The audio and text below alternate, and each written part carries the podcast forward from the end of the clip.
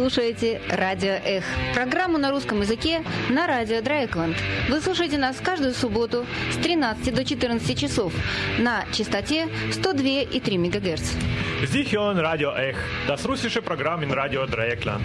Sie hören uns jeden Samstag zwischen 13 und 14 Uhr. Und Radio Ech auf Deutsch hören Sie jeden Donnerstag zwischen 19 Uhr und 19.30 Uhr. Sorry.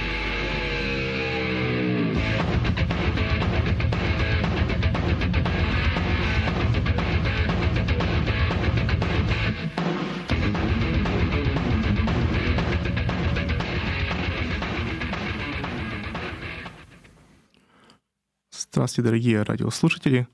В студии с вами сегодня Дима. И наша сегодняшняя передача посвящается краю, о котором мы уже делали однажды передачу, э, к которому мы регулярно возвращаемся, но на этот раз у нас э, особая, особый повод для этого.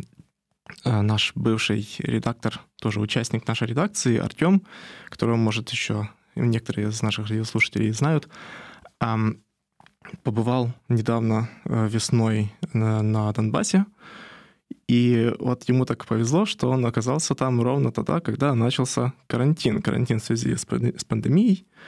И вот э, недавно он вернулся обратно в Германию, в Германию, и мы с ним поговорили, как же все-таки ему, э, как же он провел время во время карантина на Донбассе э, в условиях вот такой вот э, особенной ситуации, ну и что его, собственно, туда занесло. Вот, послушаем же эм, что он нам расскажет. Привет, Артем. Привет, Дима. Очень рад, что ты теперь на радио тут. А я очень рад, что ты снова опять на радио, потому что ты все-таки когда-то у нас тоже участвовал в наших передачах. То есть нашим некоторым радиослушателям, которые нас давно слушают, может даже знаком твой голос. Ой, было, девки, было. Ну, давненько.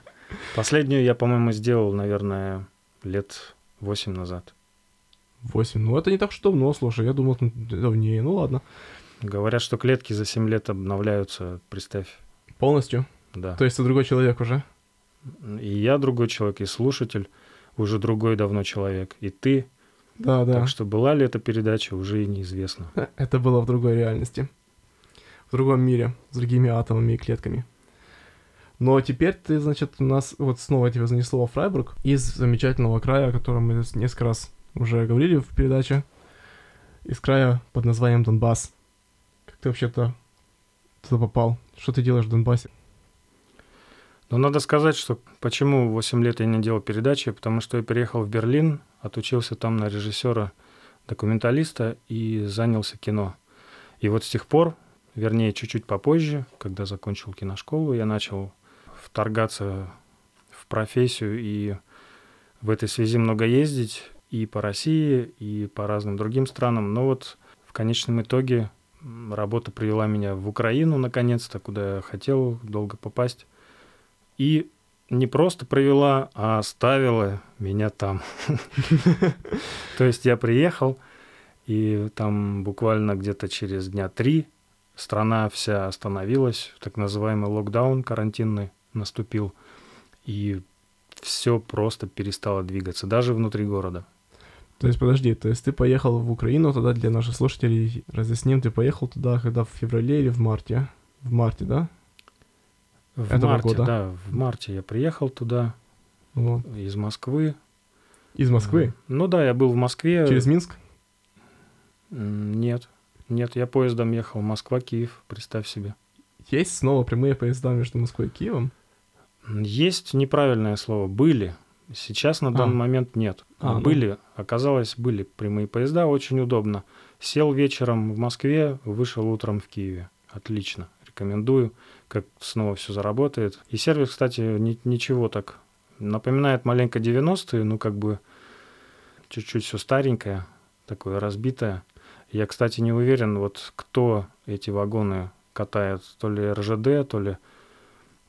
Э, Украинская железница? Да, да. УЗ? Да, вот не уверен. Но я подозреваю, что, наверное, украинские все-таки. А, решается довольно-таки просто. Какого они были цвета, серые или синие? А я садился ночью и очень торопился, и вообще не заметил, какого цвета поезд. И тем более там получилось так, что какие-то тетечки сразу же со мной заговорили возле вагона и попросили передать какую-то литературу. Я уже подумал, контрабанда, начал сомневаться. Ну, в общем, это, помог я людям, взял литературу и отдал. Вот. Так что поездка в Украину началась с доброго дела. Да, контрабанда. Контрабанда была доставлена. Интеллектуальная контрабанда. Просвещение свершилось, да, и я надеюсь, кому-то стало хорошо. Да. Отлично. То есть ты приехал э, из Москвы в Киев, и дальше ты решил Киев скучный город. Давайте-ка подадимся куда-то подальше. Нет, Киев наверняка совсем не скучный город, он мне таким и не, не показался. Просто у меня были планы ехать на Донбасс по проекту. Вот, и пару дней я там как бы потусовался, пару человек встретил старых знакомых и сел в автобус и двинулся. На автобусе аж до. Донбасса. Эм, Не умом, к счастью, а телом. Аж до. Донбасса, да. Вот э, это была довольно жуткая ночка, надо сказать. Автобус был очень тесный, жаркий, какой-то мрачненький. То ли я был такой жаркий, тесный, мрачненький, я как бы точно не знаю. Но ночка была непростая. Но в конечном итоге я вышел на Донбассе из автобуса, и, и стало хорошо. Вот прям с первого дня. Но ты прибыл э, в Донецкую область. Я, кстати... Так, подожди-ка. Я был в Луганской области. Ты был в Донецкой. Правильно? Правильно. Где именно ты был? Я был в городе Доброполе. Доброполье. А где э, Что это за город? Э, Где он находится? Как он выглядит вообще? Такой занимается? небольшой городишко. Очень мне нравится его название. Кстати, вот прям нисколько не приелось за, эти, за это время. Он находится, как сказать-то, он между Краматорском и Покровском, или Красноармейском по-старому. Эм, линия фронта я сам не замерял, но вот кто-то говорил мне типа 50 километров, кто-то говорил 70, кто-то Мгм. говорил даже меньше 50. Я не знаю, может быть, она когда-то как бы двигалась туда-сюда, но на данный момент она уже, как я понимаю, несколько лет э, статична. И, ну, в общем, но туда, честно сказать, у меня было желание как-то приблизиться маленько, не к, не к самому фронту, как бы мне фронт не очень интересен, а как бы предфронтовой линии и посмотреть, что там, как там люди живут и что у них в головах. Но вот не удалось. Увы, не удалось, потому что все остановилось, и было никуда не поехать. Ну, на своем транспорте можно было, но у меня транспорта не было, а таксиста нанимать, извини, бюджеты не те. А почему, я могу объяснить, потому что проект, эм, вот вообще, может быть, в двух словах о проекте.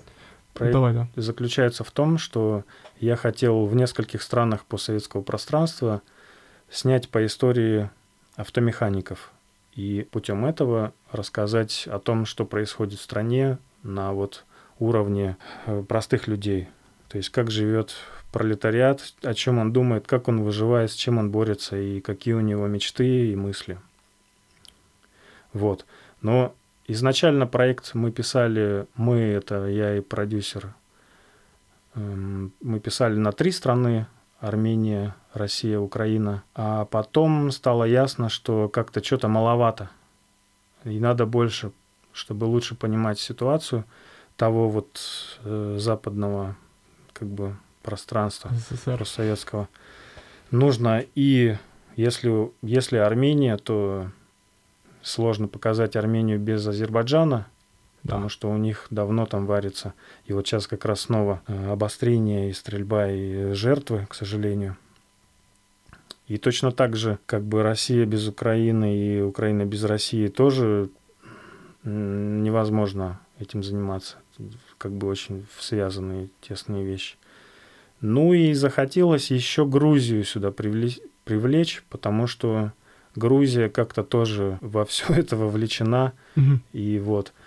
Ну, то есть, мне повезло, бюджет состоялся, Баварский кинофонд выделил какие-то деньги на research, так называемый, Мгм. да, на дальнейшие исследования. Потому что проект изначально был написан как из головы, там, из интернета, и вот, а они дали деньги, чтобы я съездил на места и нашел героев, и, в общем, вник в матчасть. А и дали деньги на три страны, а я как бы делаю из этого пять, поэтому эм, не ем, не пью, не курю, не матерюсь, деньги экономлю. Живешь только ради проекта. Да, но все-таки ковид и здесь вонзился стрелой, Вместо вернее, креативы. палкой в колесо, Да. и, в общем, это все остановилось. И, к сожалению, я не успел. Не успел. Кстати, деятелям искусства государство выделило дополнительные средства. Вот именно потому, что COVID все-таки сильно сбил все бюджетные э, расчеты. То вам выделили какие-то дополнительные средства? Или надо было быть в Германии и написать запрос, получить деньги и потом ехать снова обратно в Украину? Ты знаешь, к счастью, большому великому счастью, не надо было это делать лично где-то там э, в Германии. Из Украины я подал заявку, вернее, как бюджет это был не германский, это был бюджет земли Берлин, э, так называемый Soforthilfe. Вот. А, и точно, было. из Украины я подал заявку, и буквально через 2-3 дня деньги пришли. Вот как-то все так быстро состоялось, и это было настолько здорово и настолько легко и безболезненно, что я просто возгордился Германии. Да. Ну, я возгордился тем, что вот государство заботится, потому что перед глазами это другая история была, э, Да. ситуация в Украине. Никто ни о ком не заботился, никому никаких денег не выделяли, а скорее наоборот. э, Без устали ходили какие-то слухи, что вот штрафы, штрафы, вот эти 17 тысяч гривен, типа, если кого-то поймают работающим, да, то Мгм. есть, ну, э, карантин, когда наступил, по-моему, остановилось практически все, кроме продовольственных каких-то историй, магазинов и там рынки все даже закрылись. В общем, ничего, кроме продовольственных магазинов, не работало. А людям-то нужно как-то жить, э, закупаться и генерировать деньги, потому что накоплений ни у кого практически нет. Ну, я не- хочу говорить вот как раз э, в каких-то об- обобщающих терминах. У кого-то есть накопления, безусловно. Но те люди, с которыми общался я, они бедненькие люди, скажем так. И, Ну в да. общем, они попали в такой неплохой замес. То есть в, в очень жесткую дилемму. Надо работать, а работать нельзя. Ну, Вот. И а поэтому, жить. да, Да. но поэтому работали все равно. Жить- работ- Жизнь, как бы она выбирает жизнь. Ну, кстати, Доброполье, наверное, не, не самый большой город, да? Поэтому э, милиционеры или полицейских сейчас более-менее знают, то есть их можно в крайнем случае подкупить, можно договориться, то есть они тоже там не собираются обязательно всех штрафовать как э, сумасшедшие. То есть, в принципе, штрафы, слухи ходили, я думаю, но по факту, я думаю, не очень-то сильно штрафы выписывали, правильно? Правильно, да, все так, но не до конца. А, Эм, Доброполье небольшой город, действительно. Там, мне кажется, вместе с селами вокруг, а их тоже немного, получается что-то около 30 тысяч населения. Это довольно обозримое, да, э, пространство. И, конечно же, полицейские это все местные ребята, и все это ясно. Но эм, там есть еще наряд, как минимум один. Это полицейские извне. Я вот не знаю, то ли они из Киева, то ли откуда-то еще, но они как бы засланные, не местные. И они тоже э, про- проверяли и там что-то штрафовали, они на дорогах дежурили. В общем, штрафы были, к сожалению, Мгм. были, кого-то штрафовали. Ну, не знаю, пару раз, может быть, это так по- карательный, показательный какой-то был момент, наверное. Вот, а в остальном, конечно, всем позволяли работать. Ну, работали все с закрытыми дверьми. Ну, ну, разумно, да. В Ну. принципе, то есть по, по факту такой скорее немецкий режим, где тоже все работали, но с закрытыми дверьми, просто без контакта. Да. Ну, в общем, как сказать, по звонку. Ты Мгм. подходишь, например, там к магазину, звонишь, звонишь или звонишь, как А, в удобно. Украине звонишь? А, в Украине звонишь, да.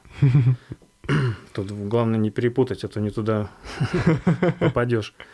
Вот. И выходит человек, выносит тебе, что нужно. В принципе, работало это все неплохо, но тоже заработало не сразу. Вот первые там неделя-две был такой хаос, хаос, люди не знали, как быть. И, ну и, во-первых, все немножко испугались, и я и сам испугался признаться, потому что вначале было непонятно, что это за вирус и как он сейчас начнет здесь угу. э, себя вести и что вообще произойдет. Была ситуация, когда я ехал со знакомым на машине по Доброполю, а он человек местный, и вот мы с ним разговаривали. Это еще вот только карантин начался, и мы с ним разговаривали, что вот карантин, да, там этот ковид, там то все. Он говорит, ну, ты знаешь, если вот сейчас придет эта хрень, простите меня за выражение, сюда в Доброполе, то, что, то тут просто начнется, ну, нет, нет шансов у нас, мол, как-то с ним бороться. И вот тогда мне стало страшненько. Mm-hmm. Я понял, что, ну, как бы, да, вот так вот. Мы голенькие все тут сидим, и что будет, неизвестно. Ну да, наверное, медицинская инфраструктура там не очень-то развита, точнее, Д развита. Была в свое время, собственно, ее, скорее всего, свернули. Um, есть то, что есть для развития, да. безусловно. Да. Но вот мои знакомые теперь уже ребята очень умные и смекалистые, и очень заинтересованные в развитии города. Они открыли новую клинику и предлагают все расширяющийся э, спектр услуг – Частную общем, клинику, да? Да. Вот, так что как бы это не все очень плохо, скажем так. Интересно, Нормально. Интересно, кто кто ходит. То есть частная клиника, она обычно дорогая, она же не все могут себе позволить. Я не знаю, я не пользовался услугами. Я уверен, у них там есть какие-то... Ну, они не заинтересованы обогащаться, понимаешь? Как бы mm. они заинтересованы в том, чтобы город развивался и процветал, mm. а не как раз народ разъезжался и все беднело и разваливалось. В общем, это как-то так. Я думаю, что у них есть там нормальные тарифы доступные. Да, я думаю, тоже как, эм, специфика Украины то, в том, что так как коррупция очень сильно развита, э, особенно в медицинской сфере тоже, то, в принципе, там ходят еще и взгляды такие, что надо медицину, наоборот, приватизировать, чтобы э, не было этой дикой коррупции, чтобы было просто все по чтобы ты сразу знал, сколько надо платить. Ну, есть такие размышления. Да, так что, может, даже в данном случае вот ребята действительно предлагают намного лучшие услуги, намного дешевле, чем, а, чем государственные больницы. Вполне возможно. Да. Может быть. Я говорю, как бы услуги сами я не тестил, но я знаю этих ребят, и я знаю, что они Молодцы. добросовестные и заинтересованные люди. Молодые, кстати, ребята. Так, кстати, тогда э, возникает вопрос, да, а вот ты говоришь, я вот с людьми общался, с, э, с которыми общался, а с кем ты еще общался? Вот с Доброполья, э, значит, с какими-то молодыми предпринимателями, значит, которые открыли медицинскую больницу. Вот мы сейчас э, услышали. Один таксист, хорошо. Таксист, Что еще? Подожди, То есть твой социальный... Таксист я еще не рассказывал. Или нет, или кто-то был, это был водитель какой-то, который тебя увез просто. Это был очень ценный человек. И вот если слушает Вероника Глазунова, которая снимала, по-моему, в 2015 году фильм в Доброполе, из которого я вообще узнал о Доброполе, и которая э, дала мне контакт вот Владимира Ороса. Привет большой, Владимир, если ты слышишь вдруг эту передачу. Здорово просто мне помог. Без него я, наверное, не знаю, чего бы я там успел. Хотя, ну, конечно, я там завис на три с половиной месяца. Что-то бы успел, но я уверен, не с таким успехом, как с Владимиром. Вот. Это Владимир. Он занимается общественной деятельностью разной. Вот. И, в общем, он знает много людей. И он меня, в общем, там не раз растил с очень полезными людьми, интересными. И как-то все, вот, в принципе, через него было, по сути.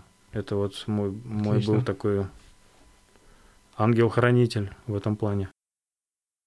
Я думаю, еще дело в том, что э, есть организация про ООН, которая дает деньги на разные такие развивающие проекты. И я так понимаю, денег там достаточно. И можно относительно нетрудно выписать какой-то грант и заняться вот такой деятельностью. Поэтому, наверное, это привлекает людей активных. И угу. слава богу, есть такая возможность, потому что иначе, ну, да. невозможно просто ничего там делать. И вообще генерировать деньги в Украине очень сложно, как я понял. Человеческий труд почти не оплачивается, это до смешного mm. доходит просто. И это, конечно, очень жаль, потому что без этого это как-то основополагающая вещь. За труд ну, да. надо платить. И поэтому как бы все там, все такое вялотекущее и как-то так. Но говорят еще в целом, что очень большая какая-то незаинтересованность людей в основном вот в каких-то изменениях. То ли депрессия какая-то большая, ну, общая. В общем, да. Хорошо, но тогда Расскажи, может, как Доброполе жило в, в условиях ковида, когда невозможно, собственно, никуда выйти, ничего невозможно заняться. Чем ты там занимался в условиях карантина? И где, собственно, жить вообще в, в таком маленьком городке Доброполье, особенно когда на улице карантин? То есть вот ты, при, вот ты приехал, ты же стоишь где-то вот в заспанном городке, где посреди, я не знаю, автовокзал вообще есть? Вот посреди улицы, скажем, стоишь, посреди площади, наверное. Что дальше? И тут еще и пандемия. Да, но пандемия, пандемии еще не было, когда я приехал. Видишь, я же говорю, я приехал, еще все работало, и я заселился в хостел. Хостел в 30 тысячном городке. Представь себе, там есть два хостела, да. В один из них я заселился. Вот. Но это, по сути, такая пятиэтажка. Мне она очень напоминала... Я же родом из Якутии, из тоже маленького городка. И, и вообще надо сказать, что Доброполе мне сильно меня рвало. Эм, на части, потому что застроенная многоэтажками, пятиэтажки там, да, вот э, часть города, она мне постоянно напоминала мой родной город Якутский. А другая часть, где э, частный сектор, вот эти дома деревянные, деревенские, она мне сильно напоминала Алтай, где я тоже много времени в своей жизни провел. И вот у меня вот такие качели все время были. Это было приятно, надо сказать, в эмоциональном плане. Вот. А вот этот хостел, пятиэтажечка, она мне напоминала все время поликлинику. И вот такое ощущение было всегда, что где-то там сидят врачи по соседству с твоим номером. Вот. Ну, в общем, это, если говорить по теме, то я приехал, и я говорю, где-то на третий день все закрылось, и уже я боялся, что меня выгонят как бы на улицу, потому что никто же не знал тогда, э, можно, нельзя. Но никого, к счастью, не стали выгонять. И вообще оказалось, что этот весь, все пять этажей, они заселены людьми, которые в основном живут там долго. То есть таких проезжающих людей, как я, ну, практически да. не было. Это в основном шахтеры, которые приезжают на вахту, там месяц работают, да, уезжают потом. Или пятый этаж вообще был полицейский полностью. Это вот эти были засланные полицейские, Как раз да? те полицейские, да, я с ними целую неделю прожил. Тебя не штрафовали. Это было весело и волнительно. Вот. Ну, в общем, разные там были люди. На втором этаже бабушки какие-то жили. В общем, я так подозревал, что там вроде как дом престарелых, что-то такое. Но это я, наверное, придумываю. Не знаю. Mm-hmm. Меня очень порадовало, когда я поднимался по этаж, на этаж, на, на свой четвертый этаж. Я на втором заметил э, пианино, стоящее в коридоре. И я как-то так расслабился. Я понял, что и если здесь есть музыкальный инструмент, значит, э, не все потеряно и все будет хорошо. Культурные люди. И карантин потом наступил. И я уточнил организа... на рес... ну, там внизу на, рес... на ресепшене, выгонят меня, не выгонят. Мне сказали, что ой, да живите, живите, все нормально. И я, конечно, как бы расслабился и стал заниматься делами. Была смешная ситуация, когда мы с одним детком ждали автобус где-то полтора часа. Вот, автобус не приходил, не приходил, не приходил. А потом оказалось, что вообще на, на самом деле карантин, и он не придет уже никогда. И мы такие грустно разошлись в разные стороны Но тогда мне стало ясно, что пешком ходить я не буду. И я буду покупать себе велосипед. И я открыл сайт, там покопался в объявлениях и нашел подержанный велик, и взялся, в общем, велик, в которого пришлось еще где-то столько же вложить, чтобы он задвигался. Но, в принципе, все было в кайфе. Вот ребята из СТО мне очень помогли. И, в принципе, это вот была моя птичка любимая, на которую можно было сесть верхом и помчаться, куда глаза глядят. Это очень хорошо. Ага. Это когда ты как бы в такой ситуации находишься, это очень хорошо. Вот. И ты начал объезжать, значит, весь... Я начал маленько да? ездить по округе, смотреть там, что происходит. Ну, в Доброполе как-то так получается, что во многие направления, куда ты поедешь, в какой-то момент упрешься в развалины фабрик или там домов. Ну, то есть видно вот эту былую славу, она еще не полностью ушла в землю. При этом видно, что былая. Абсолютно былая, да.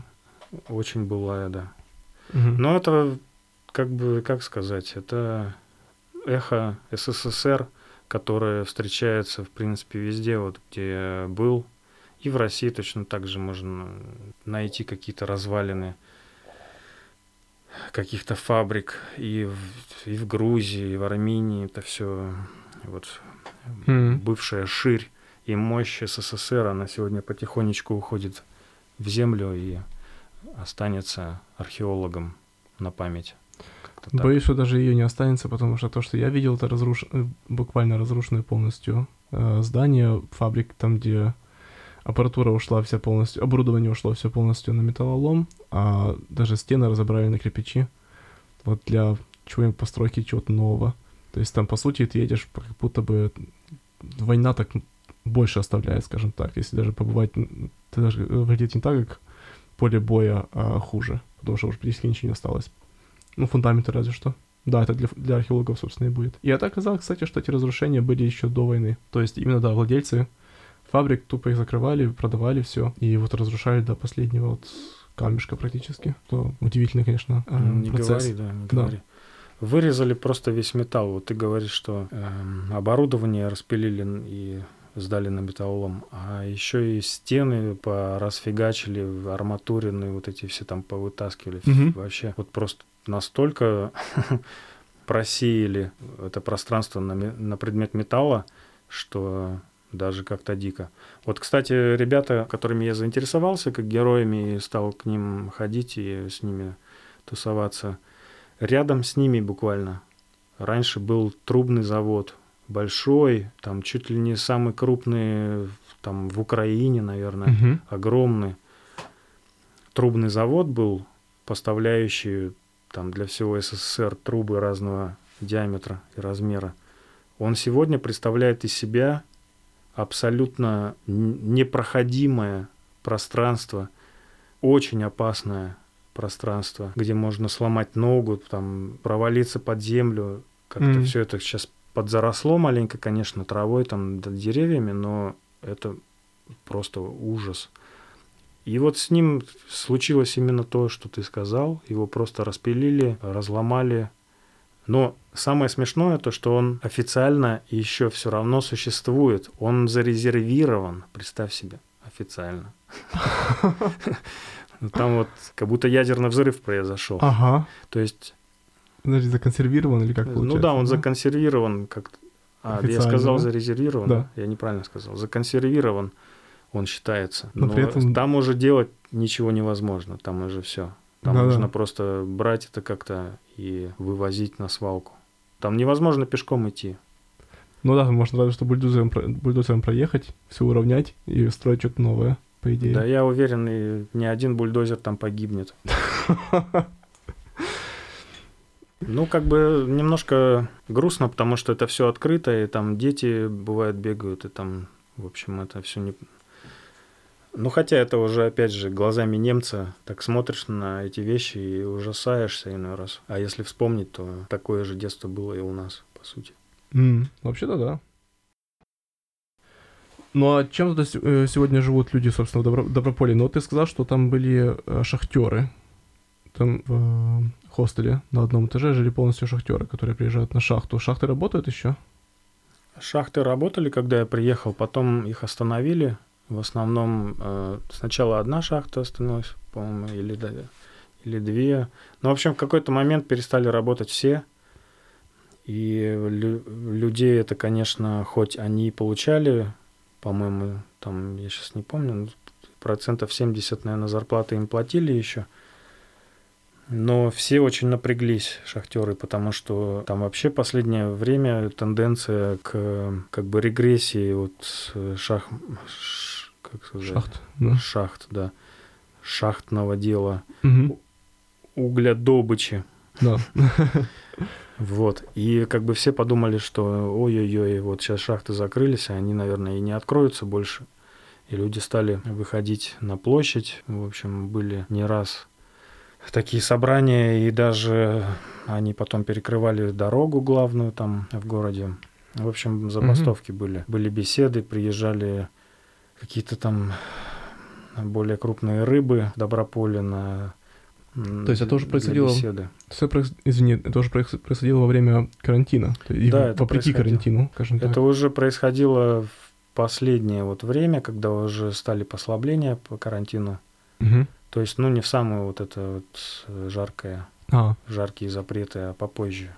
А, понятно. Ну, поначалу люди тоже же терпели, они еще не знали, там, что как будет. Тем более кормили обещаниями, что это только на месяц. Ну, да. Там-то все. А говорят, что в шахтах так, что если шахта месяц постояла, ее очень трудно потом снова запускать. Эм, там водой все заплывает, и там, ну, в общем, да проседает все. В общем, шахта должна работать, она не, не может стоять. Вот, и поэтому месяц еще окей, но потом еще продлили, и, в общем, начал народ тогда, конечно, напрягаться. Mm-hmm. Я даже, кстати, подснял маленько демонстрацию и эмоции. Но потом ребята договорились, вроде организовались и поехали в Киев бастовать. Бастовали, да, вот уже в июне они были в Киеве. Угу. И им пошли навстречу, и шахты запустили. По-моему, сейчас они работают, да. Интересно, с одной стороны, хочется, конечно, радоваться, с другой стороны, конечно, понимаю, что да, это, это вообще-то это мертвая от, отрасль по, по факту, то есть она ее рано или поздно закроют, она не конкурентоспособная абсолютно. Отмирающая, кроме того, да. Да, кроме того, она, она тоже оставляет очень серьезный удар по окружающей среде, то есть все эти шахты, они рано или поздно будут затоплены когда-то там нет, не, не будет уже угля, и тогда их просто придется затоплять. И это создает, конечно, очередные экологические проблемы. То есть, вообще-то, с одной стороны, это хорошо для людей, что них есть э, с чего сейчас жить. С другой стороны, конечно, понимаешь, что это снова же усугубляет проблемы лет через 20, скажем так, которые появятся.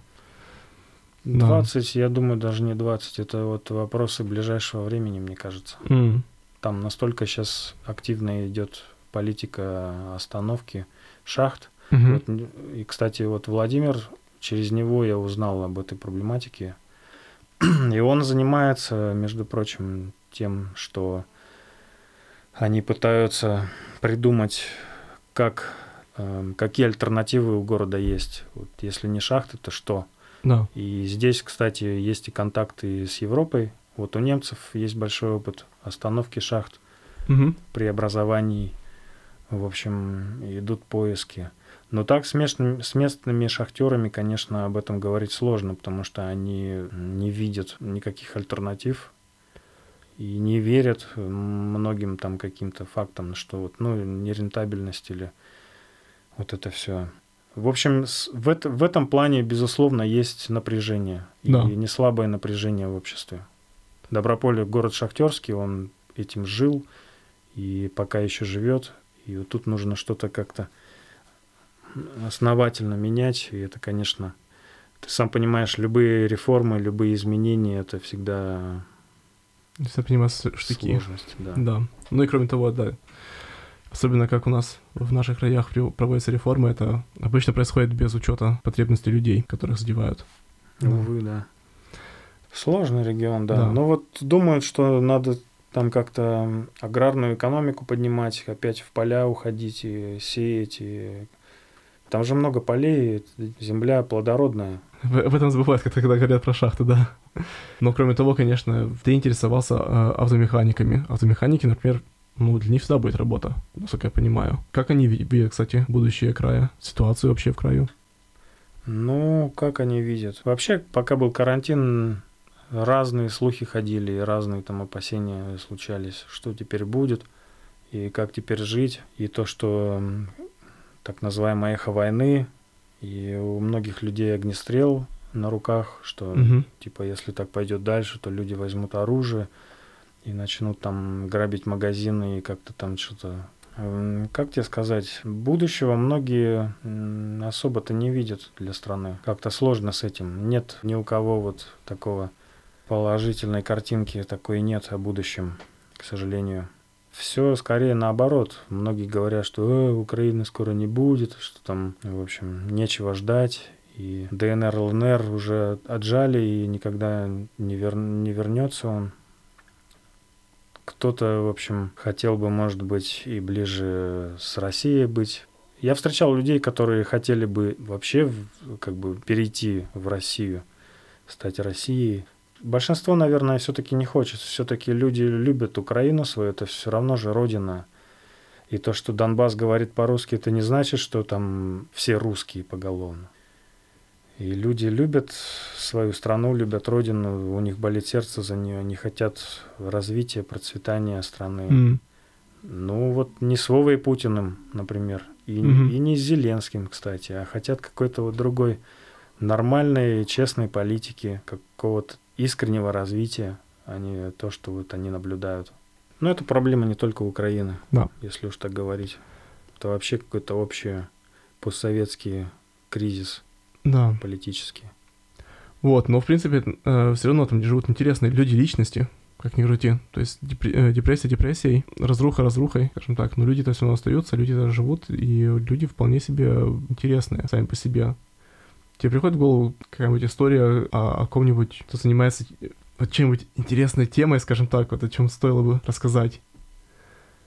Ну, надо как бы снова похвалить вот ребят, общественников. И опять же через Владимира я познакомился с Мариной Кучеренко, которой огромный привет. Я тоже передаю моя, с Мариной я вот последнее время много общался и вообще потом переехал к ней жить.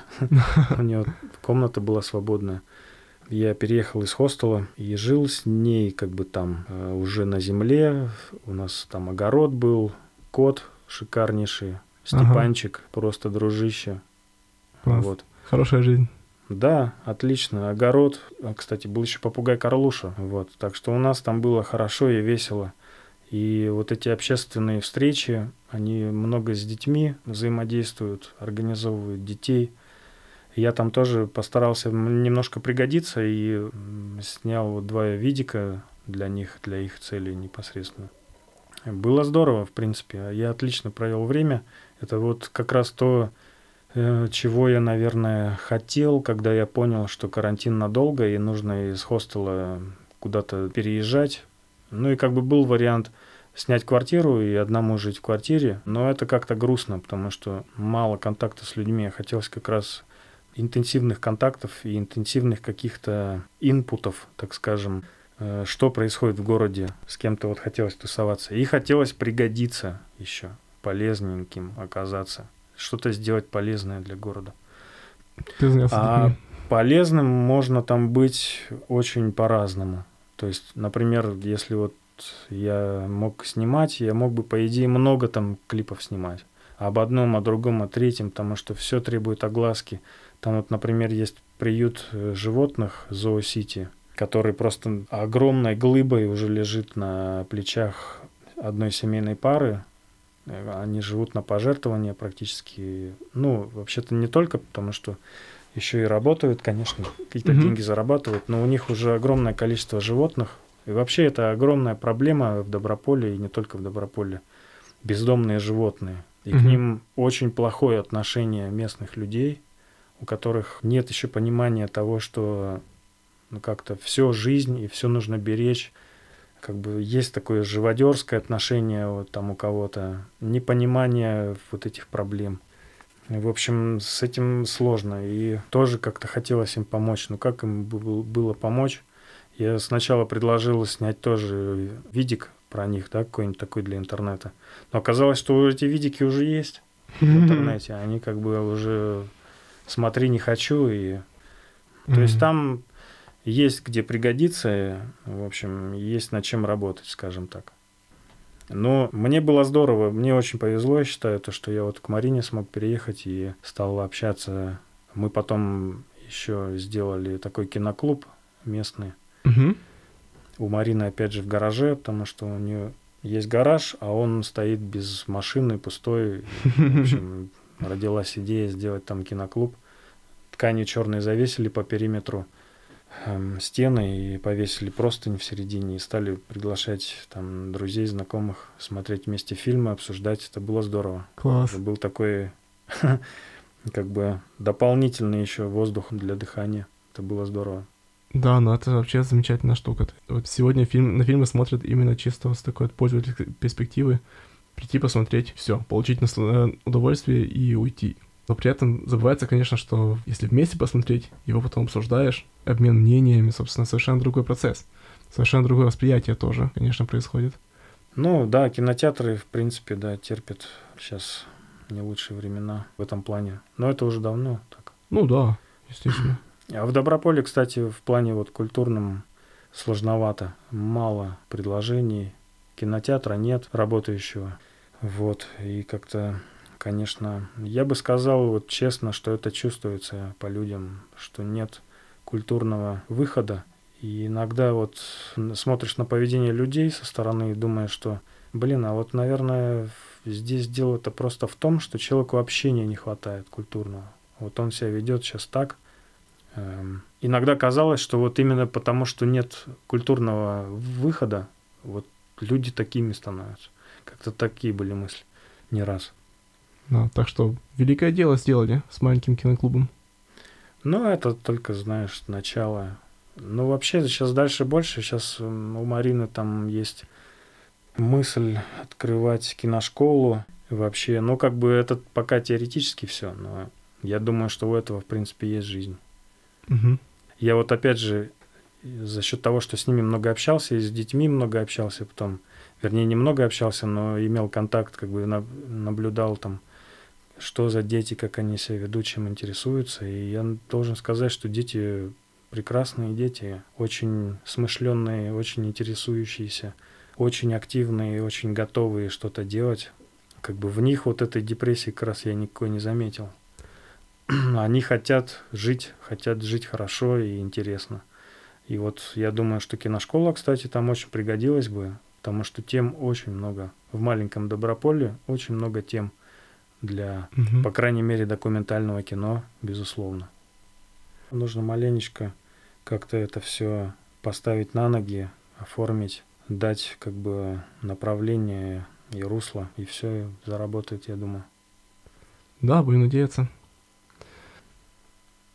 Слушай, интересно было бы еще, конечно, узнать, э, вот как этот проект будет развиваться дальше с механиками на постсоветском пространстве. И какие у тебя еще проекты в голове есть? Вот во время карантина я почему и говорю, что я отлично провел время. Это я уже обосновал из-за вот этих социальных всяких контактов и движений. А еще, кроме того, я смонтировал кино, новый такой вот э, фильм, хотя он очень, как сказать, он очень специфический. Это такая скорее этнография. Мгм. Ну, я же этнолог по первому образованию, поэтому вот мне интересно. И это такой жанровый этнографический фильм о поморах Беломорья.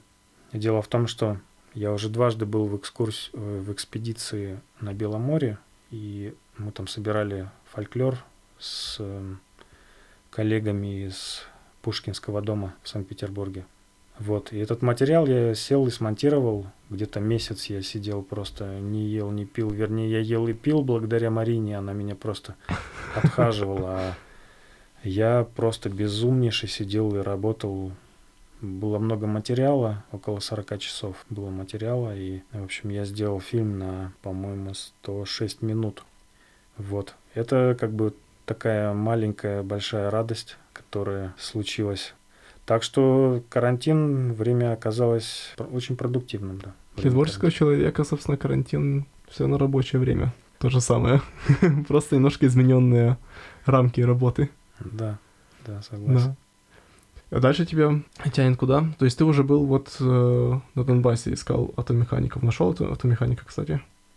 Подходящего? Да, ты понимаешь, я вот говорю, если вот слушатели, ты пом- помните, я сказал, что я приехал на Донбасс, и мне стало хорошо. Да. Вот. А почему это? Потому что сразу же в первый день я познакомился с ребятами в СТО, которые мне очень понравились.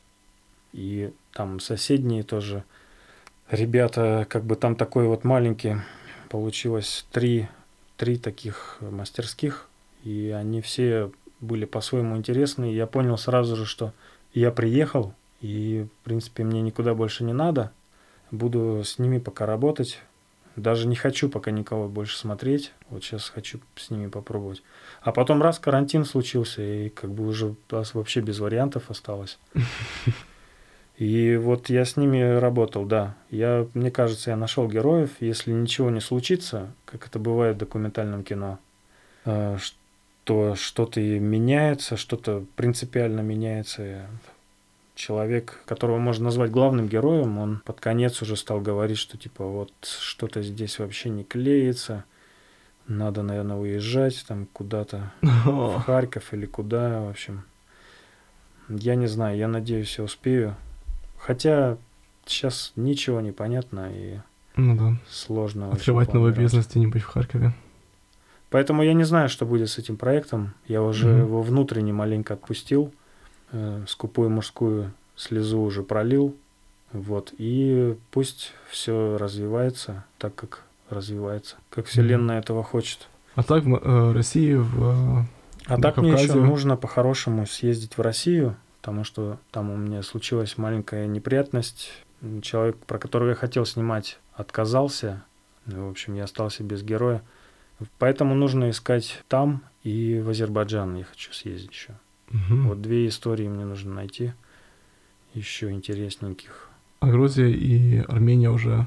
В Грузии По уже сути, есть, есть. история, по сути. Мне нужно там только проездом побывать и буквально пару вещей еще доделать, договориться, да подснять. В Армении есть хорошая история. В Украине, я считаю, тоже хорошая история. Так что, в принципе, Мгм. я готов. Но пока надо посидеть дома. Ну да. Сейчас вот пророчат вторую волну и какие-то опять финансовые кризисы. Так что Да. что-то я подумал, что риск это хорошо, но злоупотреблять им тоже не надо. Надо маленько сейчас, наверное, отсидеться дома. Да, мы будем надеяться, что, конечно, худший сцен- сценарий так и не, не произойдет, что будет все не, не то чтобы уладится, но пройдет более-менее сносно, скажем так. Все мы как-то более-менее выживем экономически и, жив- и физически. Ну да, Ну. хотелось бы еще пожить, Да, да поработать. да-да. Вот, а тебе огромное спасибо, что все-таки нашел возможность занестись во Фрайбург и занестись в студию радио Драйкланда, поговорить Спасибо, с нами. Дима, очень приятно было с тобой пообщаться. И большой привет всем, кто нас слушает. Очень приятно вообще быть во Фрайбурге снова после многих лет. Я даже не помню, когда я здесь был последний раз. Что-то Давненько, как-то да. закрутилось, да. Да. Жизнь в последнее время. Так что давайте встречаться, давайте не унывать и давайте любить друг друга, уважать, где бы мы ни находились. Хорошие слова, да. А, и на этом, думаю, закончим нашу передачу сегодня. Давай. До свидания. До свидания, ради- радиослушатели. И пока, Артем. Всего доброго.